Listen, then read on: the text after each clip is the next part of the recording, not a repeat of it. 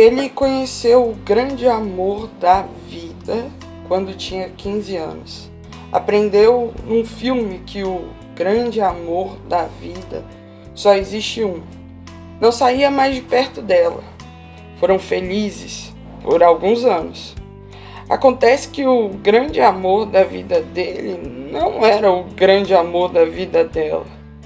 E ela nem acreditava nessa história de amor da vida, nem em filmes de amor. Essas coisas acontecem, não nos filmes. Enquanto namoravam, foi bom. Depois ela quis terminar, viajar pelo mundo em busca de outros amores da vida. Ele passou a vida investigando os outros amores da vida dela.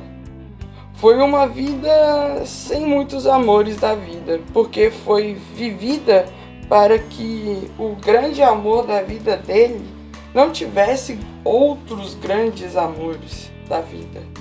Não deu certo. O grande amor da vida dele teve uma dúzia de amores da vida. Aos 27, ele estava deprimido, porque o grande amor da vida estava se casando com um dos grandes amores da vida dela. Não deu bola para nenhuma mulher. Se ele tivesse ouvido falar, entenderia que se trata do maior amor do mundo. Aos 30, conheceu o amor da vida inteira, num bar, mas confundiu com uma mulher chata que fala demais. Aos 32, só viu espinhas numa moça, que numa vida alternativa seria mais seria o amor mais legal do mundo.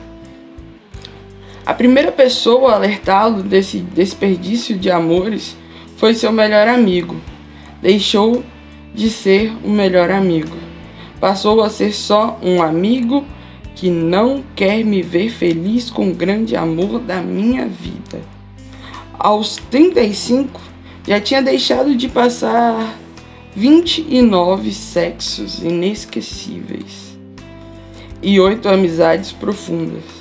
Aos 40 anos, o grande amor da vida dele, quem diria, ela mesma, resolveu dar uma segunda chance ao passado, reviver aquele que foi para ela só o primeiro amor da vida.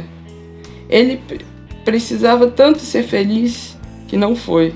Ela voltou a procurar o grande amor da vida no futuro, não mais no passado. Ele se voltou para o presente e mal deu tempo de viver um outro sexo surpreendente. Porque pode ser que o grande amor da vida seja só um, mas os amores da vida são muitos e acontecem o tempo todo. Grande, pequenos, gigantescos.